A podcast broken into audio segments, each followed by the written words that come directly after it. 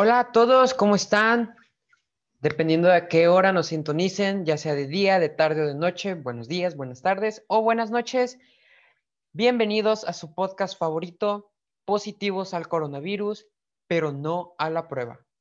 El día de hoy estoy con un gran invitadazo. Mi nombre es Luis Alberto Medina y mi invitado especial es Diego Ignacio Trejo Guerrero. Un aplauso para él, por favor. Diego, ¿cómo estás? Cuéntanos.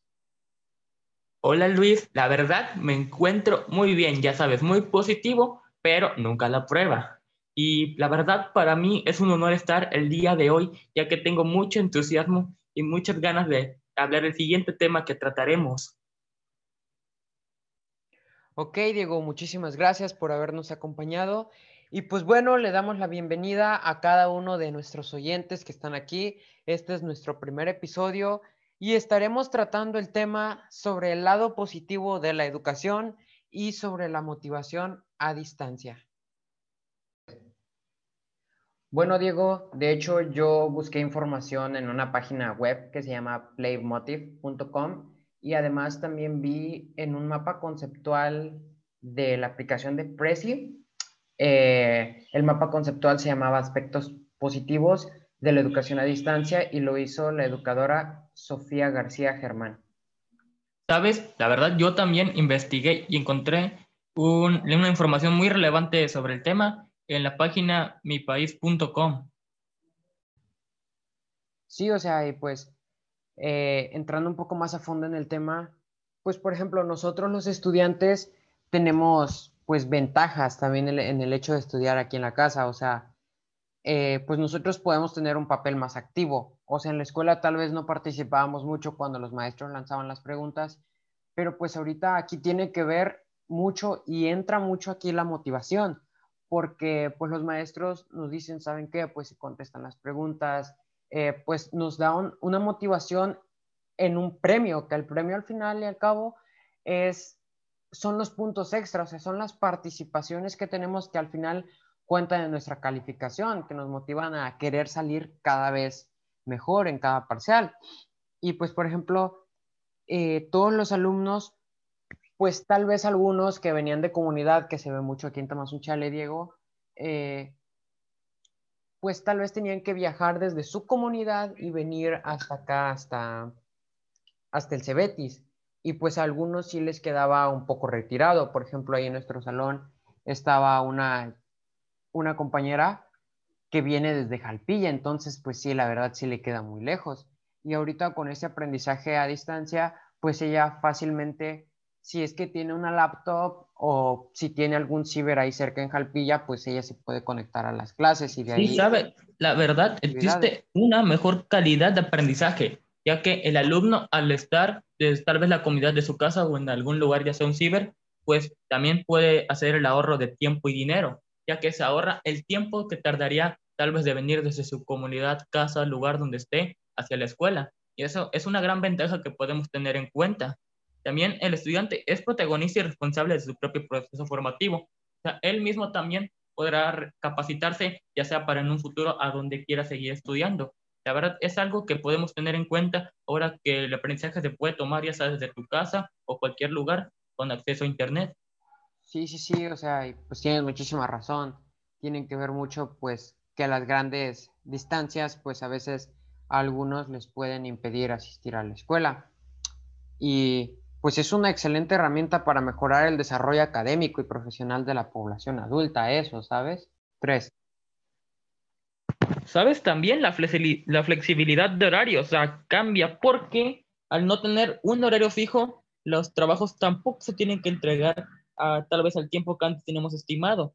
Y eso también es una ventaja a tener en cuenta, ya que el alumno, si antes estaba muy atareado por todos los trabajos que tenía, ahora puede él establecer un horario para poder entregarlos en tiempo y en forma, de una buena forma en los que los tenga. O sea, ya no tiene que estar aferrado a un horario que lo limite o que lo haga tal vez estresarse. Incluso puede que se sientan más cómodos ahora.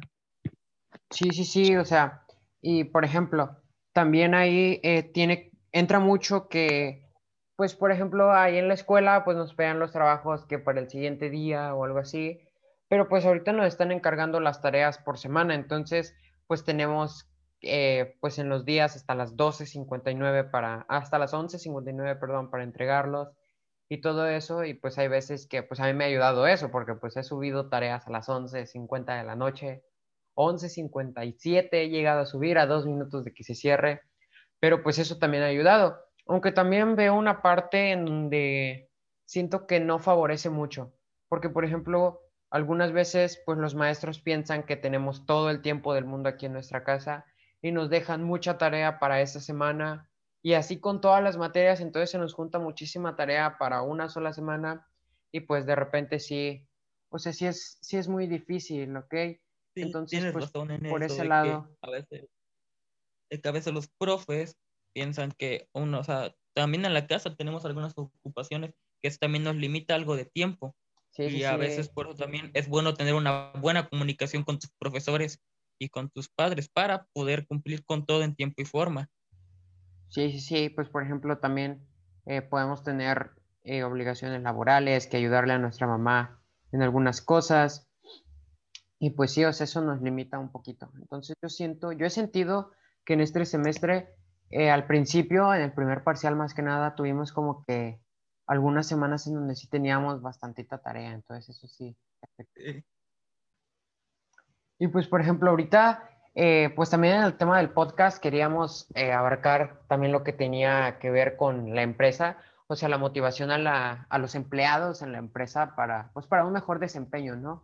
Y pues creo que algo que ayuda mucho es el hecho de que se creen equipos en, pues dentro de la empresa, porque por ejemplo muchas veces el trabajo en casa o como de repente le dicen el home office, pues es algo aburrido para algunos empleados porque pues no están con sus compañeros de trabajo, eh, no, o sea, no pasan el tiempo del lonche con ellos, o sea, no tienen como que tiempos de convivencia, entonces eso hace que, pues que les den un poco menos de ganas de trabajar, no anden muy animados, porque por ejemplo, eh, también se pueden ahí en las reuniones virtuales hablar sobre el trabajo, sí, pero que sea de una forma más dinámica, ¿ok? No sé, con algún juego que se formen dos equipos en esa sala y... Sí, sí, sí, logro ah. entender lo que es.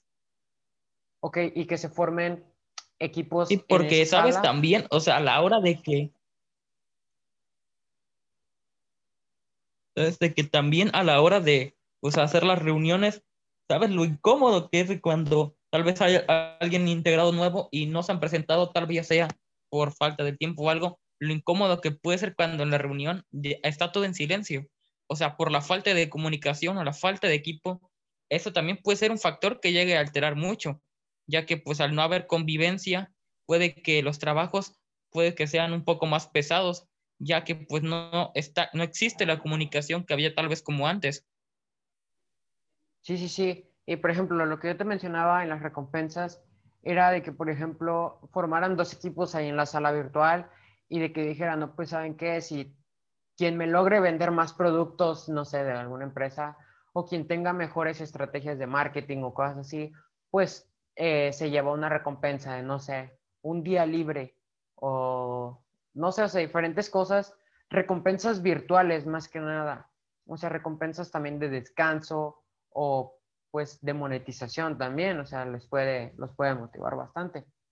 Así que, pues bueno, en conclusión a, a todo esto, pues, o sea, creemos que la educación en línea pues tiene un lado muy, muy positivo, como ya los mencionamos, que pues que son el hecho de que se pueden organizar un poquito mejor nuestros tiempos, pero pues también vimos que habían algunos lados negativos, pero pues son más los positivos, debemos de estar muy positivos ante esta pandemia. Y pues en el lado... Ajá, dime. También pues ahora que, ahora sí que la verdad, a mí yo se me siento algo conforme al trabajar desde mi casa, ya que pues de alguna forma puedes hacer también muchas cosas mientras estudias, pero también a veces sentimos la ausencia tal vez de, pues no sé, querer vernos, platicarnos, que tal vez puede ser algo que también te afecte, pero pues si miramos son más los pros que las contras de lo que nos pasa hoy en día con esta situación en la que estamos. Sí, sí, sí. Sí, debemos de ver mejor el, el lado positivo porque pues por su podcast favorito, Positivos al Coronavirus, pero no a la prueba. Y pues en la motivación, a la conclusión que llegamos es que se deben de ofrecer recompensas virtuales, tener una mayor interacción entre todos, pues hasta cierto punto, pues no sé, algún juego lúdico aquí en línea con tus empleados o con tus compañeros de trabajo, pues estaría estaría súper bien, ¿eh? O sea, estaría muy chido. Entonces, pues para los que nos escuchan, si gustan tomar alguna de, de estas recomendaciones, pues pueden hacerlo. Por aquí estaremos en otro episodio, en este mismo sitio. Tal vez en un poco más de tiempo subiremos otro episodio. Así que, pues nos vemos hasta la próxima. Diego, muchísimas gracias por haber aceptado esta invitación. Muchísimas gracias por estar aquí. Te mando, te mando un abrazo a la distancia y pues esperamos vernos pronto. Ya sabes, siempre mantente positivo. Pero no a la prueba. Pero, exacto. Nos vemos. Muchísimas gracias.